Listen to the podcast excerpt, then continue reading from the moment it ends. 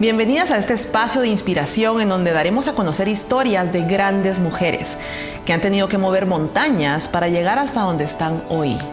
En esta ocasión nos acompaña una invitada muy especial que nos recuerda que con pasión y con disciplina podemos emprender cualquier cosa que nos propongamos.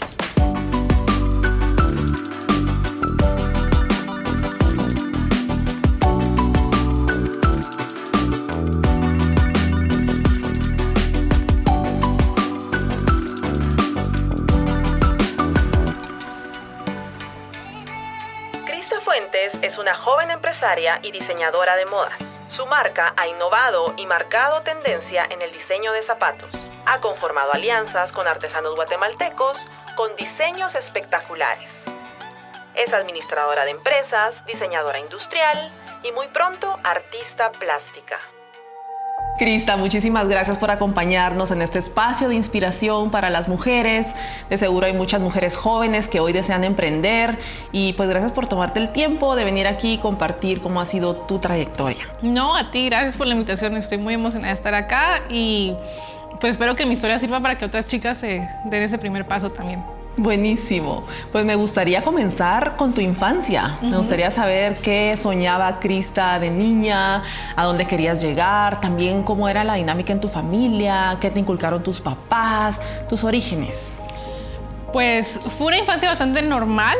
Em, eh, cuando estaba chiquita, pues mis papás tal vez no tenían muchísimo dinero ni nada, nada por decir. Éramos una familia como media, baja, más o menos. Em, pero mis papás venían de un contexto de pobreza eh, pues casi extrema, ¿verdad? Y los dos juntos, o sea, habían logrado salir adelante, entonces desde chiquitos siempre, pues nos contaban las historias que ellos vivieron cuando estaban en esa etapa de sus vidas y nos inculcaba mucho así como, bueno, eh, ustedes con lo que les dimos tienen que llegar más arriba y tienen que esforzarse y nos, nos, nos hablaban mucho sobre aprovechar el estudio porque ellos no tuvieron la oportunidad, por ejemplo, ir a la universidad, entonces para ellos era súper importante que sacáramos notas eh, buenas en el colegio, que, que aprovecháramos cada oportunidad que teníamos. Entonces, en medio de ellos, de sus esfuerzos, pues eh, a veces nos metían a natación o nos metían a cursos de música, pero ellos querían como que fuéramos explorando y pues descubriendo nuestros talentos. Y a mí eso me quedó como muy, muy, muy, muy en el corazón.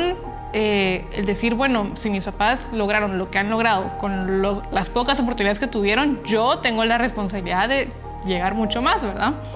Entonces, pues fui creciendo. En, el colegio nunca fui la número uno. Sí pude sacar buenas notas, pero nunca me gustó esforzarme mucho, la verdad. Entonces, como que hacía lo que podía y mis papás con que ganara era como excelente, ¿verdad? Eh, me costaban mucho las matemáticas, pero todo lo que era creatividad me fluía bastante. Y eh, también cuando era momento de hacer presentaciones y cosas así, yo era la, la, que no se preparaba. El día de la presentación llegaba y el maestro feliz porque era como, miren, Cristo así practicó su, su presentación. También tenía... Buena para improvisar. Sí, era muy buena improvisando, ajá, para solucionar el momento, ¿verdad? Entonces, esa fue como mi infancia. Eh, y por lo mismo que era como un poquito inquieta, eh, llegó un momento en que dije, bueno, no me gusta hacer tareas, entonces lo que voy a hacer es que voy a hacer todas las tareas en el colegio y en mi casa voy a tener todo el día libre, ¿verdad? Entonces creo que eso también me ayudó para más adelante aprender a hacer como dos cosas al mismo tiempo o hasta tres cosas al mismo tiempo, ¿verdad? Entonces casi que desde que desde primero primaria aprendí eso, ¿verdad? O sea, hacía todas las tareas en el colegio y llegaba a mi casa y tenía todo el día para mí. Entonces, eh, fue como una disciplina que fui ahí desarrollando, ¿verdad? Buenísimo. ¿Tienes hermanos, hermanas? ¿Tú eres la primera? Soy la mediana. sí, soy la mediana. Tengo una hermana más grande que es un año mayor que yo y tengo un hermano más pequeño que es tres años menor que yo. ¿Y de consejos que te dieran tus papás de niña, tienes alguno que, que tengas tan en mente, muy presente, que te ha ayudado en tu carrera de emprendedora? Sí, siempre tengo presente una vez que íbamos en el carro con mi papá y íbamos como haciendo preguntas. Los niños hacen preguntas de lo que sea, ¿verdad? Y le pregunté a mi papá, así como, ¿qué harías si la nada uno de nosotros decía que su trabajo soñado es ser el recolector de basura? Me acuerdo que le dijimos, ¿verdad? Y nosotros pensamos como que, ay, no sé decir como, como mis hijos o algo así. Y él les diría que tendrían que ser el mejor recolector de basura de toda Guatemala. Nos digo, si nos quedamos así como callados porque no esperábamos esa respuesta, ¿verdad? Pero eso que nos dijo me quedó a mí grabado de que sí es cierto, o sea, mi papá nos iba a apoyar, sea lo que sea que decidiéramos hacer, pero como hijos, lo que le teníamos que dar de regreso es hacerlo sentir orgulloso de ser los mejores en el campo que escogiéramos, ¿verdad? Qué lindo.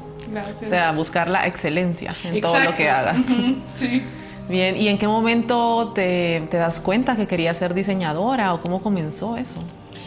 Lo de la moda sí lo tuve desde chiquita también. Fue otra cosa que me recuerdo que estaba, tenía tal vez tres años o cuatro tal vez y me metí al closet de mi mamá y iba a agarrar los zapatos de mi mamá y cosas así.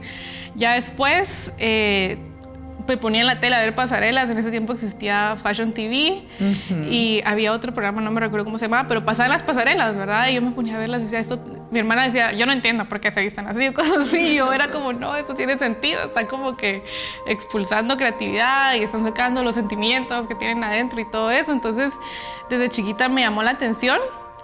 Y, pero luego era como una carrera de diseño de modas, es como una carrera que uno ya sabe que no tiene mucho campo en Guatemala, ¿verdad? Entonces conforme fui creciendo, dije, no, mejor voy a optar por algo más serio, porque si digo eso la gente se va a burlar de mí, ¿verdad? Entonces yo, ¿qué quieres ser cuando seas grande? Yo, abogada o algo así. Mm. Y fue hasta una vez que estaba platicando con una mi tía que me dijo así como, Crista, deberías de estudiar diseño de moda si es lo que es tu sueño y, y, no, o sea, no te tienen por qué dar pena fue como ese empujoncito que necesitaba para decir, bueno, sí, ¿verdad? O sea, no le debo nada a nadie porque me va a dar vergüenza decir que quiero ser diseñadora de modas, ¿verdad? Y desde ahí empezó. Y ahí es cuando tú aplicas para poder estudiar eso y que no te aceptan porque eras muy pequeña. Sí, ajá. De hecho, sí, tenía cabal 15 años y estábamos en el programa de mi abuelita, me recuerdo, cuando, cuando tuve esa como epifanía de que tengo que hacerlo, ¿verdad? Entonces, casi que al siguiente mes yo estaba queriendo aplicar y me dicen, no, está muy chiquita, inténtelo el otro año, ¿verdad? Tenía 15 y iba a cumplir 16.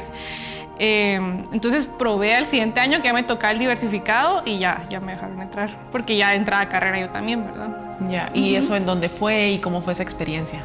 Se llama Yatza, que es una academia eh, fundada por españoles aquí en Guatemala y es muy buena. Yo creo que la mayoría de diseñadoras de moda pasaron por ahí en algún momento de aquí a Guatemala.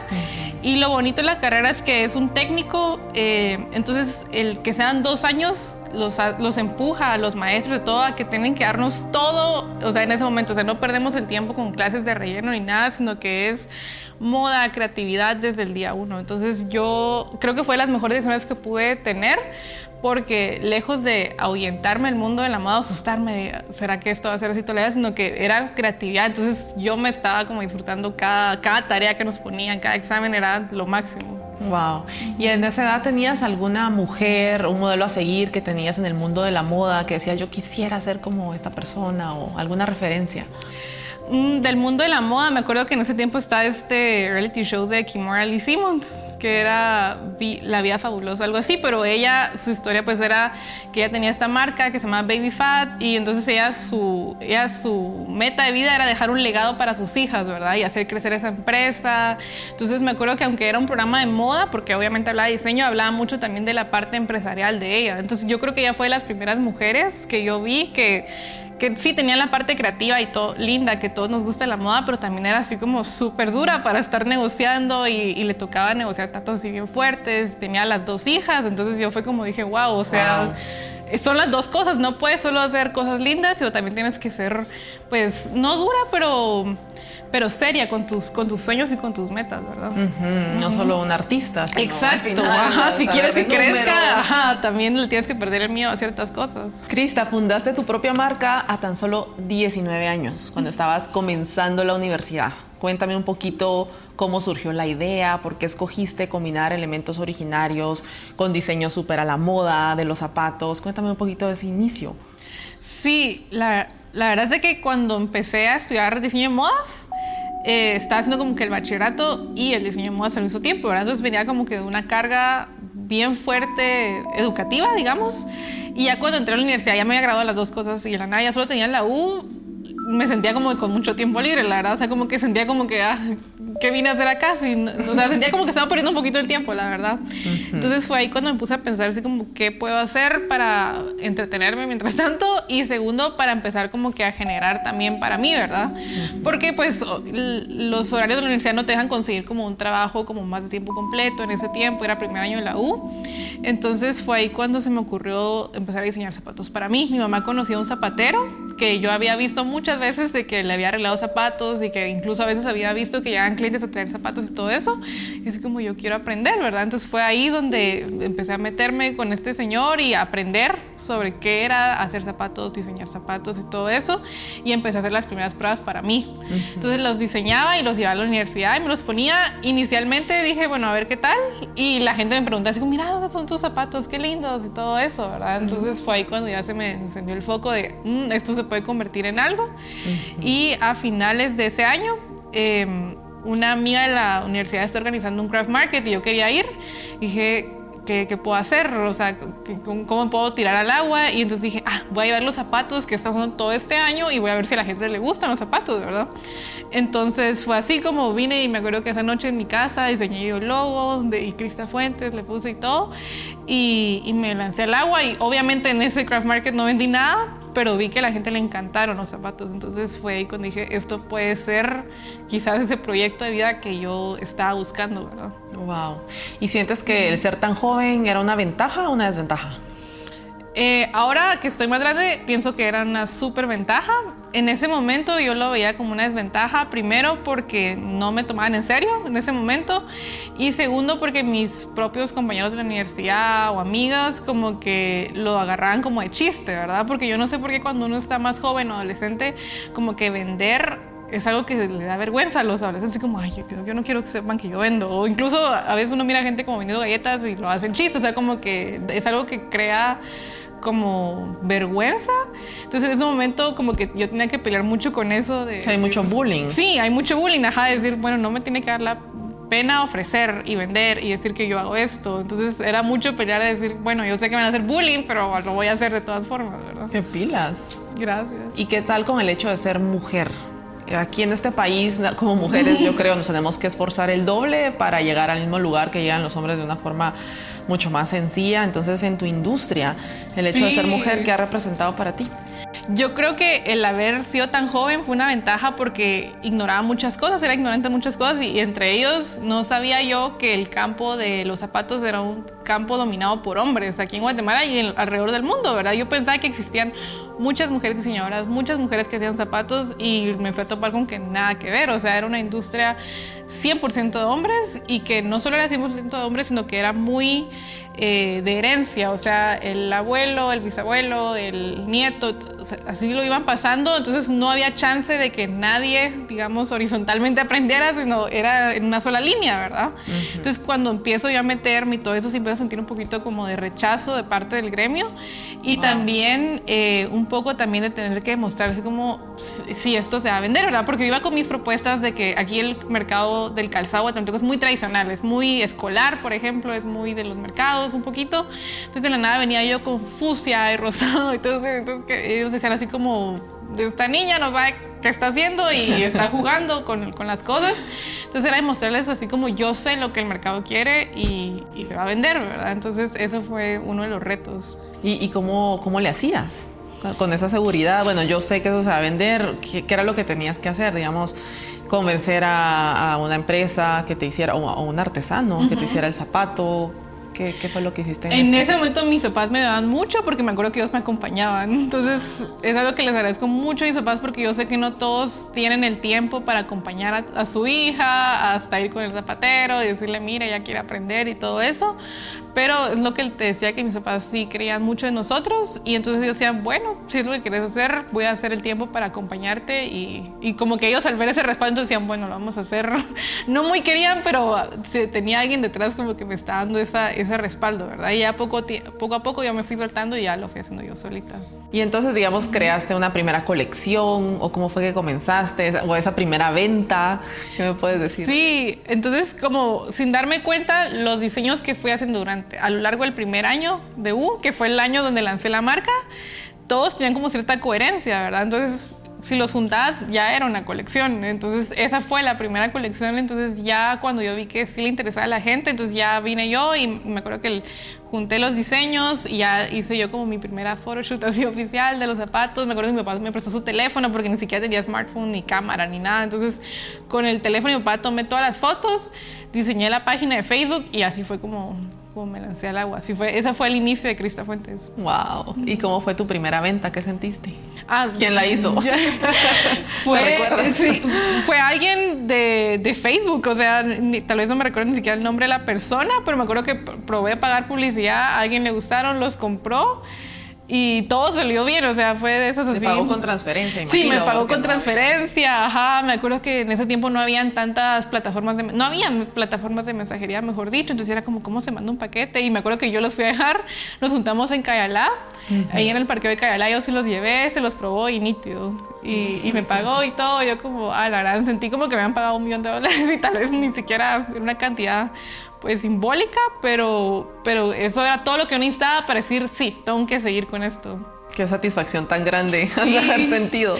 Y mira, como toda emprendedora, bueno, tenemos que, aunque no nos gusten, porque yo me considero, no, no, me encantan los números, pero sí. tienes que entenderlos, tienes que saberlos, cómo costear, a qué precio vender. Uh -huh. ¿Eso tú lo aprendiste? ¿Es algo que se te da fácil? ¿O qué recomendarías a las emprendedoras en cuanto a tema de finanzas? Finanzas. Sí, definitivamente no se me da fácil. En el colegio me iba re mal y pues en ese momento seguía como, entonces ya tenía la marca y la universidad, ¿verdad? Tenía las dos cosas y me fui dando cuenta que se está quedando un poco corta la universidad en formarnos como empresarios, pues, o sea, yo miraba, o sea, como que miraba como el, el, perfil de graduando, digamos, y era una persona así 100% creativa que te podía diseñar algo divino, pero que no iba a poder venderlo. Y muchas veces pasaba esa imagen que hemos visto del artista. Eh, pobre, sin dinero y todo eso, y como yo no quiero hacer eso, ¿verdad?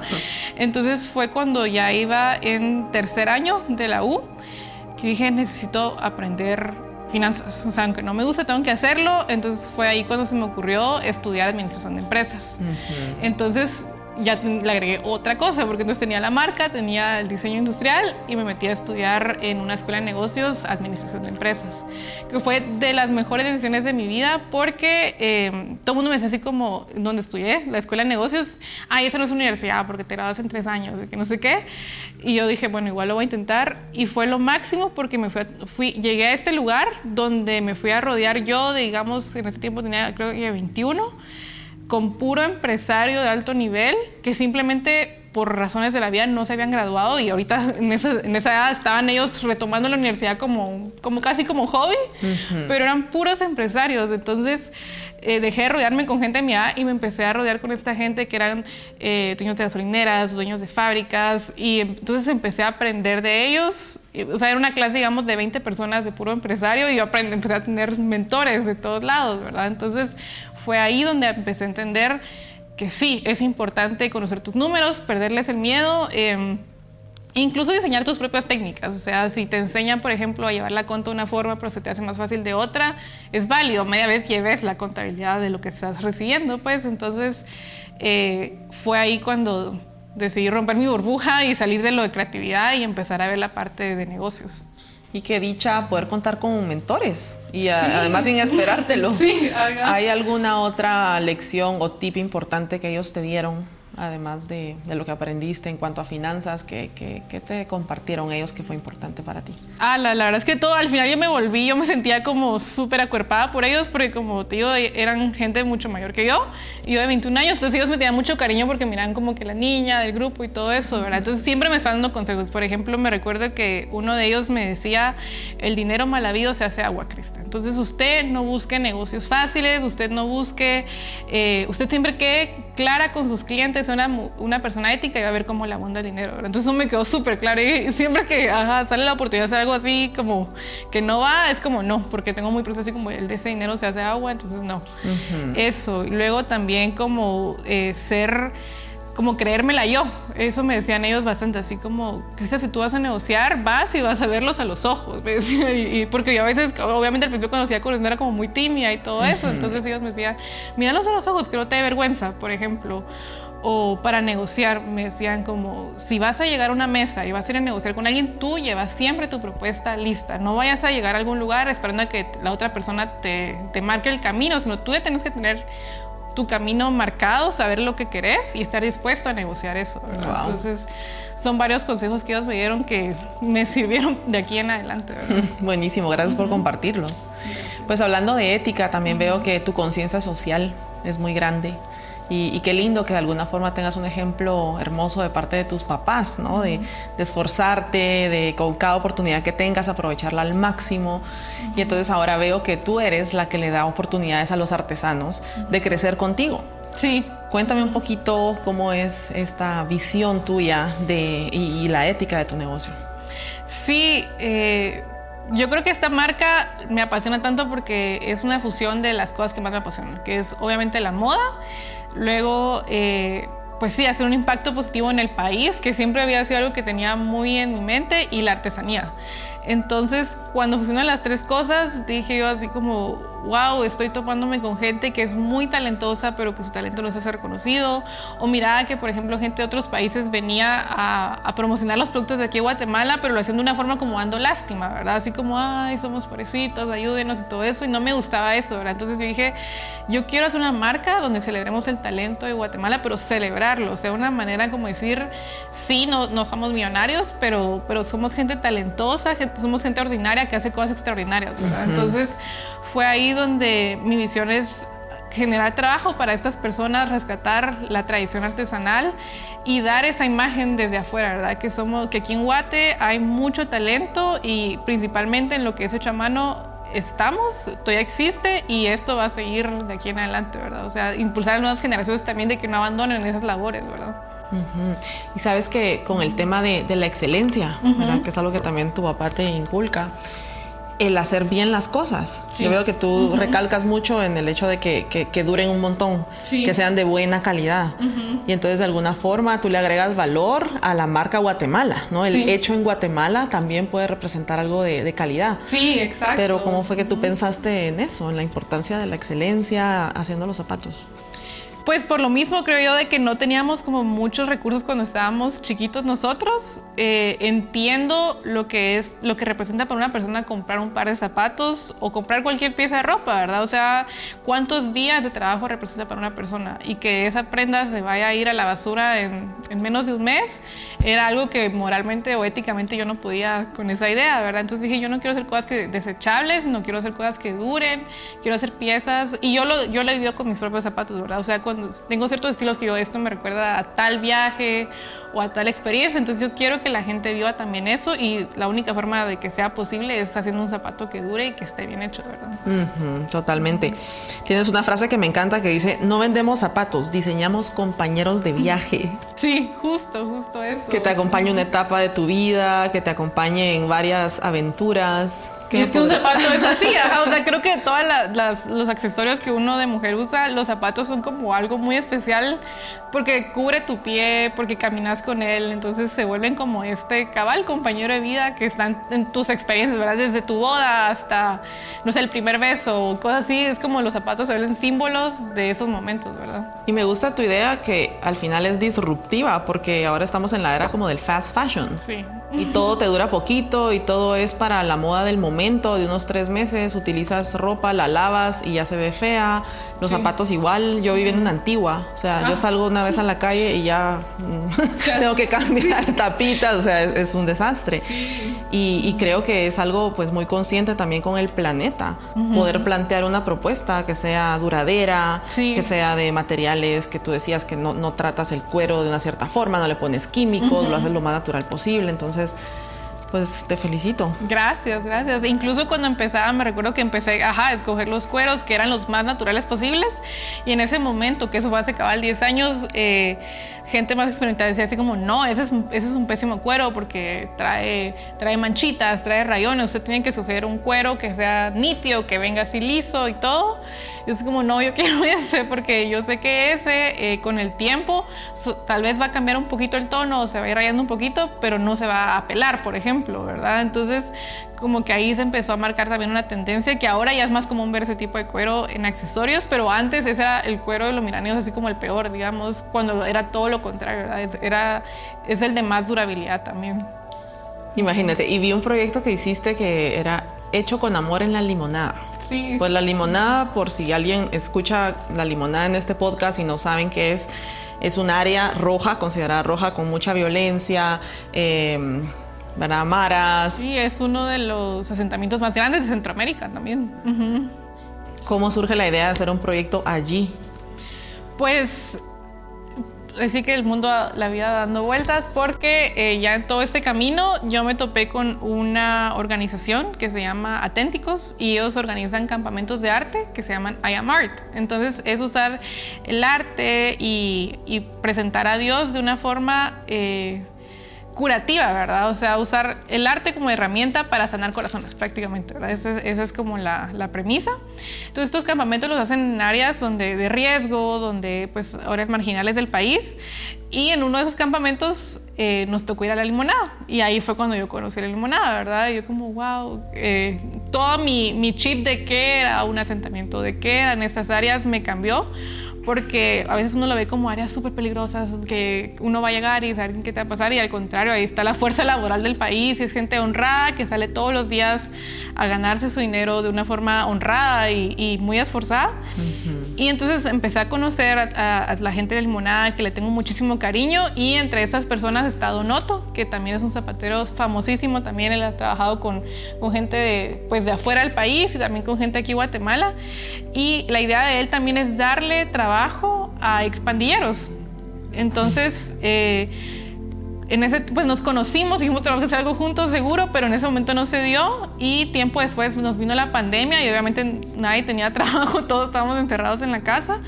Entonces eh, ahí fue cuando, pum, el, el, proyecto dice que Dios todo lo amarra perfecto porque fue cuando dijimos, Donoto, este es un momento perfecto para que finalmente vamos a trabajar juntos porque vamos a hacer pantuflas porque la gente está encerrada en su casa. Qué mejor que unas pantuflas. Y entonces nos pusimos a trabajar juntos eh, y, es un proyecto súper lindo que hasta ahora creo que es de mis productos favoritos de la marca porque no solo son hechas en monada, sino que son hechas de em, lona reciclada. Entonces esto ya tienen ese impacto y, y lo hicimos súper abierto así porque quería, a veces cuando se trabaja entre entre marcas hay una marca que quiere como que ser la que la estelar y la otra que sea nada más la que manufacture. Pasa mucho verdad y en este caso no queríamos que los que se supiera de ambas partes de que Donoto y Crista estaban trabajando juntos y no opacar que Crista no opacara a Donoto y Donoto no opacara a Crista verdad entonces incluso las pantuflas de un lado tienen mi logo y si uno le da la vuelta tienen el limoncito y la limonada también verdad entonces esa, esa, conexión esa amistad que hicimos y, y, fue un proyecto muy bonito y aún las tenemos a la venta eh, obviamente su momento tope fue durante la pandemia, pero fue muy bonito poder unir fuerzas de esa forma. No, increíble que has hecho eso durante la pandemia. Sí. Una idea fenomenal. Muy bien. Y mm, bueno, además de ser una gran diseñadora, eres administradora de empresas, diseñadora industrial.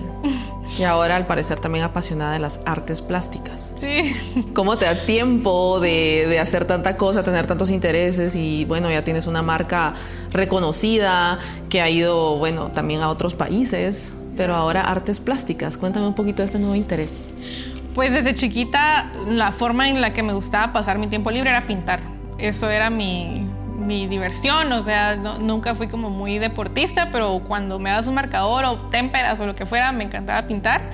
Entonces, eh, ya creciendo y obteniendo más herramientas donde estudié y todo eso, em, ya pues ya entendí un poco sobre qué es la ilustración y todo eso, entonces fue cuando empecé a plasmar, a pintar sobre los zapatos también, o sea, yo antes pintaba solo para mí, un día dije, bueno, debería pintar un par de zapatos, a ver qué pasa. Un par de zapatos que me recuerdo que una clienta devolvió porque me acuerdo que no le tallaron bien o algo así. Entonces ahí estaban, no le iban a quedar a nadie porque eran de medidas muy específicas. Y dije, bueno, en vez de tenerlos ahí, los voy a pintar. Y los pinté y se volvió, se volvió un éxito porque entonces la gente ya me conoció esa parte también de mí, que de que sé pintar y que, y que me gusta expresarme mucho a través de, de la pintura. Y que al final logras hacer algo único. Sí, también, ajá, que de verdad es una pieza que no va a ser en otro lado porque no puedo ni siquiera yo misma replicarlo, ¿verdad? Y bueno, he visto que parte de tu modelo de negocio es que las personas tengan zapatos personalizados. Sí. Cuéntame por qué hiciste este modelo de negocio, cómo te está yendo, cómo lo ves a futuro. Pues la idea principal era que la gente se sintiera especial, porque todos somos especiales, pero el, que le podamos llevar a otro nivel y que la gente exprese quién es a través del zapato. Entonces esa fue la idea inicial de que permitirle a la gente que escoja color de cuero y las texturas y el alto y todo eso, ¿verdad? Entonces eh, es algo que le gusta mucho a la gente, pero también es un gran reto hacer cosas tan personalizadas porque eh, no hay cierta estandarización, ¿verdad? Entonces eh, las cosas pueden llevar más o menos tiempo, eh, se van alargando y todo eso. Entonces es algo que he ido ahí, que, que es un reto bonito porque he tenido que ir aprendiendo en cómo puedo hacer que esto continúe siendo personalizable, pero a la vez escalable, ¿verdad? Entonces, por eso también me metido a muchas asesorías de emprendimiento también para ver en qué líneas de negocio puedo explorar más para que la empresa siga siendo rentable y ya esta parte de personalización sea no como un hobby, pero sí sea como la parte artística de la empresa, ¿verdad? Entonces, esa, esa es como el background de esa parte de, de Sí, que quien quita puede ser también algo súper rentable. Sí, exacto, ajá. En algún momento, por ejemplo, con las novias empezamos a hacer igual zapatos 100% personalizados de novias y es también algo súper lindo y, es rentable también, entonces eh, es bonito como ir descubriendo es, es, un sinfín ir descubriendo uno cómo salir comprando la empresa. Entonces, es lindo disfrutarse ese camino y ver qué funciona y qué no. Vi en tu Instagram uno de, de la caricatura de Op. Ah, sí. Qué lindo, porque además la caricatura tan significativa y los zapatos de novia me pareció hermoso. No, y, hacer ese tipo cabal, así, esos de Op cabal los tengo bien presentes porque creo que queda más lindo aún el zapato cuando tenés una conexión con el cliente y con esta clienta nos disfrutamos el proceso las dos, entonces, y era, era muy propositivo, entonces decía, yo quiero esto, y decía, ok, yo, y se te ocurre esto, y entre las dos, hasta que la nada cuando salió el zapato, las dos estábamos así como, no podíamos creerlo porque había sido como, literalmente nos veíamos a las dos plasmadas en esos zapatos, entonces estuvo muy bonita la experiencia. No, definitivamente tú sí que has sabido combinar toda la parte artística, que es tu esencia, pero también con la parte de negocio. Sí, Así que es, increíble. Y, mm, y, cuéntame, ¿qué has aprendido de buenas prácticas de algunos países que has ido al extranjero? ¿Qué oportunidades has tenido de dar a conocer tu producto en otros lugares? Sí, ahorita en febrero, de este año, tuve la increíble bendición de Dios de ir a Taiwán a presentar la marca y esto fue a través de una asesoría que yo recibí de un programa que se llama Canac que Taiwán trae aquí a Guatemala para que pues, está enfocado en mujeres empresarias. Entonces, si tú eres una mujer empresaria, puedes aplicar y si eres aceptada, ellos te dan monitorías en todas las áreas de tu negocio, ¿verdad? Entonces, yo la verdad es que nunca me imaginé que me iba, o sea, cuando, cuando apliqué a este programa, yo lo que quería era como mejorar en empresa, o sea, como que yo tenía como bien claras las áreas en las que estaba débil y eh, pasé haciendo pitch durante... Eh, durante cada módulo y fui ganando cada pitch y como, wow, se súper bien y todo. Entonces gané el final eh, junto con otras compañeras porque hay varias ganadoras y según yo ahí terminaba eso, ¿verdad? O sea, y fue chistoso porque, o sea, ahora me parece chistoso, en ese momento no. Cuando fue el último pitch, eh, en ese momento me habían hackeado mis redes sociales. O sea, yo me había quedado sin todas mis redes y entonces yo llegué al pitch así con la cara así estaba pálida porque me había estado llorando toda la semana. Yo dije, voy a presentar esto solo porque tengo que cumplir pero seguro no voy a ganar, ¿verdad? Entonces, hablé muy del corazón en ese pitch y yo creo que eso fue lo que me permitió ganar porque como que con los jueces entendieron muy bien el proyecto y entendieron la importancia para mí que esta empresa siguiera existiendo, ¿verdad?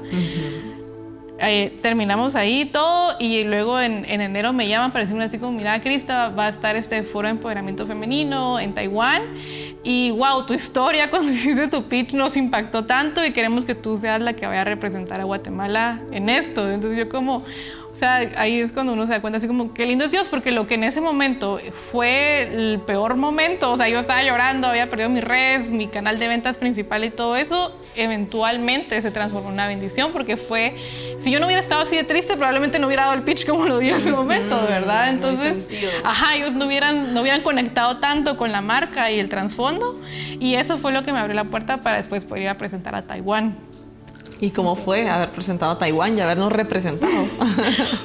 Ah, fue súper lindo, no sabía qué esperar, estaba así como en shock porque yo siempre había querido ir a Asia y era, pero esos sueños que uno dice, eso va a pasar, ¿sabes? Ni cuándo. Y cuando de la nada me llaman y dicen, en un mes te vas a ir, y yo estaba así como en shock, no sabía qué esperar. Y me encantó porque es una cultura muy, eh, son hospedadores maravillosos, o sea, a ellos les gusta hacer sentir a la gente bienvenida.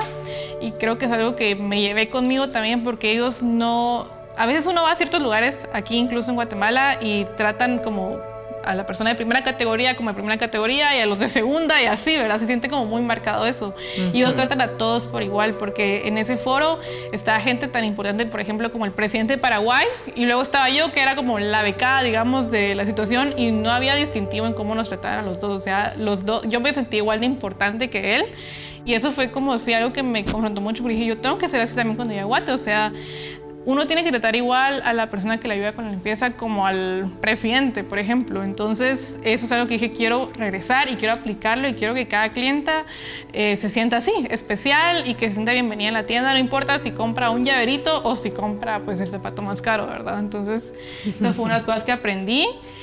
Luego, el ver el nivel de preparación que esas personas tienen, de verdad es como súper retador porque ellos valoran muchísimo la educación. Entonces, eh, hablan tres idiomas, eh, maestrías, doctorados, y son súper jóvenes y todo eso, así como, wow, yo, yo, o sea, me, me da risa porque el año pasado, hablando con una amiga, yo le dije así como, mira, yo ya terminé, o sea, yo ya, este, o sea, ya la universidad, ya ese es un capítulo olvidado para mí, y no creo aprender otro idioma porque también ya no tengo tiempo para eso, y de nada regreso a Taiwán y fue como, quiero aprender mandarín, quiero sacar la maestría y todo eso, entonces, sí, me, sí, sí, me dieron ellos, o sea, yo soy muy de que si alguien más pudo, yo también puedo.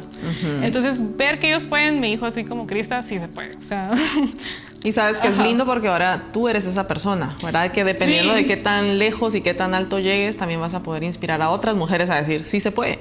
No, y ahorita que me lo me recuerdo algo bien, bien importante porque eh, el foro que me tocó a mí dar ahí era empoderando a las mujeres a través de la tecnología. Ese fue, eh, para eso, ese panel me invitaron. Y ya me acuerdo que venía en el avión y venía pensando así como, ¿cómo puedo empoderar? De, o sea, ¿de qué forma fácil puedo empoderar a las mujeres a través de la tecnología? Y fue ahí cuando se me ocurrió la idea de hacer un grupo de Facebook. Y hay muchísimos grupos de mujeres en Facebook hoy en día, yo estoy, yo estoy en varios, me he salido también de varios, porque siento como que empiezan bien, que es apoyarnos entre mujeres, pero al rato se vuelve como el lugar del chisme y empiezan a hablar mal de la otra emprendedora y se vuelve como de queja el grupo, ¿verdad? Entonces yo dije, yo quiero hacer un grupo de Facebook donde no exista la queja. Entonces abrí un grupo y cabal ahorita somos como 300 mujeres en el grupo, más o menos. Y el grupo es simplemente para compartir información de becas, eh, compartir sus emprendimientos, eh, dudas o proveedores también. Y es una forma súper simple, sin invertir un solo centavo, en que las mujeres nos podemos empoderar mutuamente a través de la tecnología. Entonces, eso fue otro de los resultados también de este viaje, el poder hacer este espacio para que, por ejemplo, hay días en los que pongo eh, compartamos todas mensajerías que hemos usado. Entonces ahí está la lista. Entonces para que otra chica que por ejemplo tiene una urgencia y no consigue mensajero pueda ir al grupo y buscar a esa persona. ¿Y es un grupo abierto, digamos? Si... Eh, o es, es abierto en el sentido que todas las mujeres pueden participar, pero solo es para mujeres. Perfecto. ¿Y cómo se llama? Cuchubal se llama. Cuchubal, bueno, ya vieron, Cuchubal, por si alguien se quiere meter. Para recibir tips, consejos, eh, información de proveedores. De becas, porque también cuando venía de regreso, ajá, mucha gente decía como, Crista, ¿cómo le hiciste para irte a Taiwán? O, y cosas así. Entonces, no es como de guardarme las oportunidades para mí, decir como solo yo me voy a ir a Taiwán o cosas así, sino decir, ¿sabes qué? Te voy a contar cómo lo hice y quién sabe, tal vez tú te vas a ir el otro año, ¿verdad? Entonces, cabal, en ese espacio eh, yo estoy suscrita como a todas las embajadas de, de, que están aquí en Guatemala, entonces cuando yo miro que hay como convocatorias para algo, lo mando ahí al grupo para que quien quiera pueda aplicar. Qué lindo. Siempre ha sido la idea que cuando somos canales abiertos, ¿verdad? Que cuando recibimos, pero después damos, hay abundancia en nuestra vida. Sí, Recibimos aún más. Y en ese sentido me gustaría preguntarte si, ¿cuál es tu propósito de vida? ¿Cuál es tu propósito con tu negocio? ¿Cómo, cómo te visualizas en ese sentido? Pues hasta ahora, como lo he logrado definir, es usar el diseño como una herramienta para generar riqueza en Guatemala. Esa es mi, mi, misión como hasta ahora la he logrado definir y enfocado principalmente en mujeres, que, que es algo que pues no, no tengo nada en contra de los hombres, pero siento que en Guatemala hay mujeres muy, muy fuertes y lo único que les hace falta es creérsela un poquito y entonces esa es mi idea, o sea, como yo ser ese trampolín para que ellas puedan subir y, poner el, nombre Guatemala en alto. Hermoso. Muy lindo. Y hablando de mujeres, ¿qué, mujeres han marcado tu vida? Eh, todas las de mi familia. Probablemente vengo de una familia de, mujeres muy fuertes de ambos lados. Mis dos abuelitas eh, fueron mamás solteras y sacaron adelante una ocho hijos y la otra nueve hijos una de ellas lo hizo a través de la costura, que creo que también de ahí traigo un poquito eso. Y la otra igual súper negociante y todo, y no se dejaban de nadie y todo eso. Entonces, ellas fueron como mis dos primeros modelos a seguir. Mi mamá también, mis tías, o sea, todas son, son mujeres que donde sea que ellas les toque, ellas sacan adelante la tarea. Eh, por ejemplo, mi mamá es ama de casa, pero sin embargo hace de todo. O sea, cuando se trata de ayudar a alguien, ella ayuda a alguien. Cuando se trata de ayudar a los hijos, lo hace también. Y, me inspira mucho el, ver a estas mujeres que, que están a la altura del papel que la vida que les tocó en la vida, ¿verdad? Porque no todos nos toca igual, no todos vamos a ser emprendedoras, pero que donde sea que te hayan puesto, des lo mejor de ti, eso, es, eso me inspira mucho. Y lo he visto en las mujeres de mi familia. Y que a veces tenemos estos contextos muy retadores, pero qué hermoso cuando la actitud no es de víctima, sino de ver, bueno, es esto, ¿verdad? Lo que me tocó vivir, cómo hago para salir adelante. Me impresiona mucho cómo las mamás, ahora que me hablabas de tus abuelas, sea, por el amor a los hijos, que están dispuestas, sí. a no dejarse, a, pelear por sus derechos, a ver cómo subsisten para que toda la familia esté bien. Sí, es algo muy de mujeres, siento yo como el, bienestar común y todo eso. Eh, hay una frase que me gusta un montón que, dice, cuando te peleas con la realidad, pierdes el 100% de las veces. Y eso es lo que yo vi en mis abuelitas, ¿verdad? Porque ellas, en vez de poner así como, ay, estoy sola, eh, tú vamos a morir todos porque no tenemos dinero y somos ocho personas. No, o sea, es como, bueno, estamos solas, ¿qué vamos a hacer? ¿Cómo salir adelante? ¿Cómo, cómo dar de comer a todos estos niños? Y, es, es, es, bonita esa garra y yo quiero tener un poco eso también y aplicarla en mi vida. Creo que tú ya la llevas, ya llevas a esa herencia. Qué lindo y que tú hayas tenido tal vez una realidad con más ventajas por la educación, porque son otros momentos en el mundo, otras etapas, otras etapas y que ahora tú quieras empoderar a, otras mujeres es, es, de verdad algo que, que sé que te va a salir muy bien porque lo sientes, lo vives, es parte de ti. Gracias. Bien, em, ¿qué sigue para tu carrera como diseñadora? ¿Qué proyectos tienes? ¿Cómo te ves a futuro?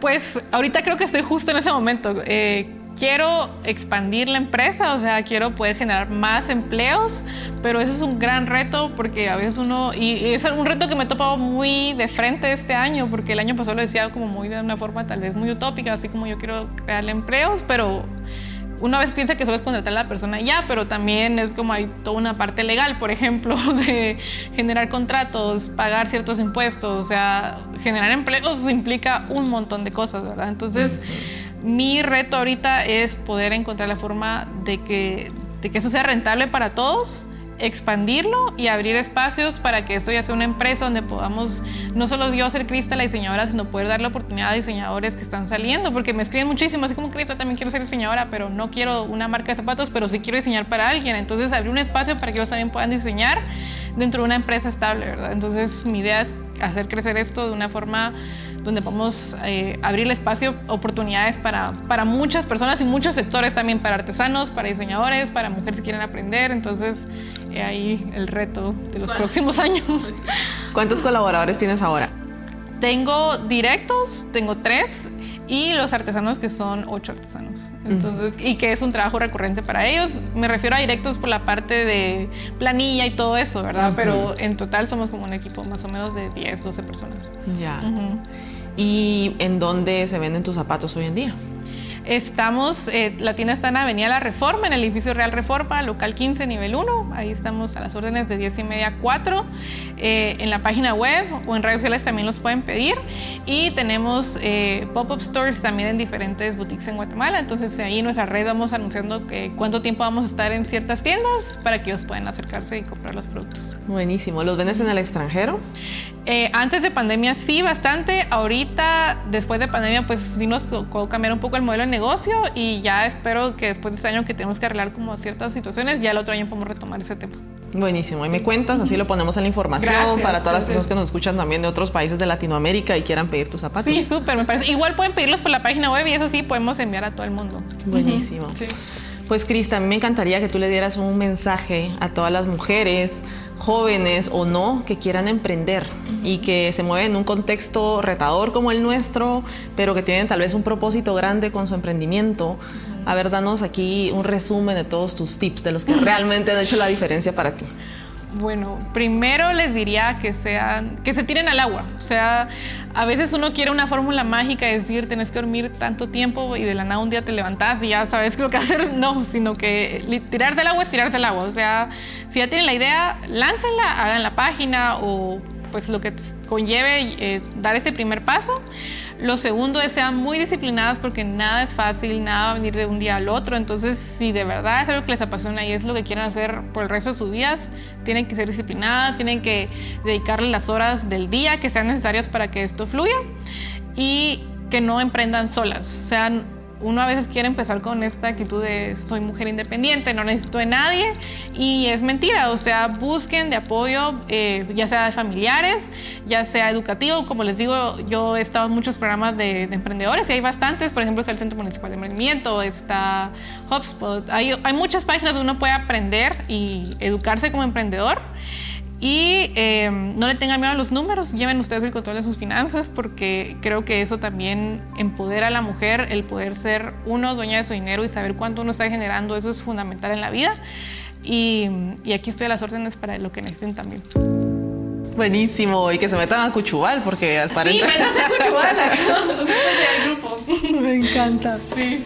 Pues Crista, te agradezco muchísimo por todo tu aporte, por el tiempo que nos has dedicado, por toda tu experiencia y sabiduría también. Tenemos un regalito especial para ti, también hecho por otro artista y así de artista a artista se entienden. Eh, una ilustración hecho por Kata, se llama, él es un nombre artístico. y, mira, qué precioso, me encanta. Con las botas de tu diseño. Ah, lo voy a ahí. Muchas gracias, Andrea. Muchas gracias a ti. No, y de verdad a ti gracias porque pues eres una mujer súper inspiradora. O sea, yo sé de ti desde que tenía que, desde que era adolescente, me acuerdo como Andrea Cardona y todo el mundo así como wow. Y estar aquí hoy es como un sueño cumplido, pero también que hagas este espacio para para poder empoderarnos mutuamente es algo que de verdad te agradezco y estoy segura que todas las mujeres te agradecemos también. muchas gracias. Qué belleza poder inspirarnos entre todas y ayudarnos entre todas y de verdad cuerparnos, ser amigas, apoyarnos, levantarnos. Sentir ajá, ese cariño genuino y ese apoyo, de verdad, muchas, muchas gracias. Gracias a ti. gracias. Muchas gracias por habernos acompañado hoy. Si te gustó el contenido, suscríbete a la campanita y síguenos en nuestras redes sociales. También déjanos algún comentario de preguntas o ideas de otras mujeres que podamos entrevistar aquí. Y no te pierdas el próximo episodio de Mujeres que Mueven Montañas.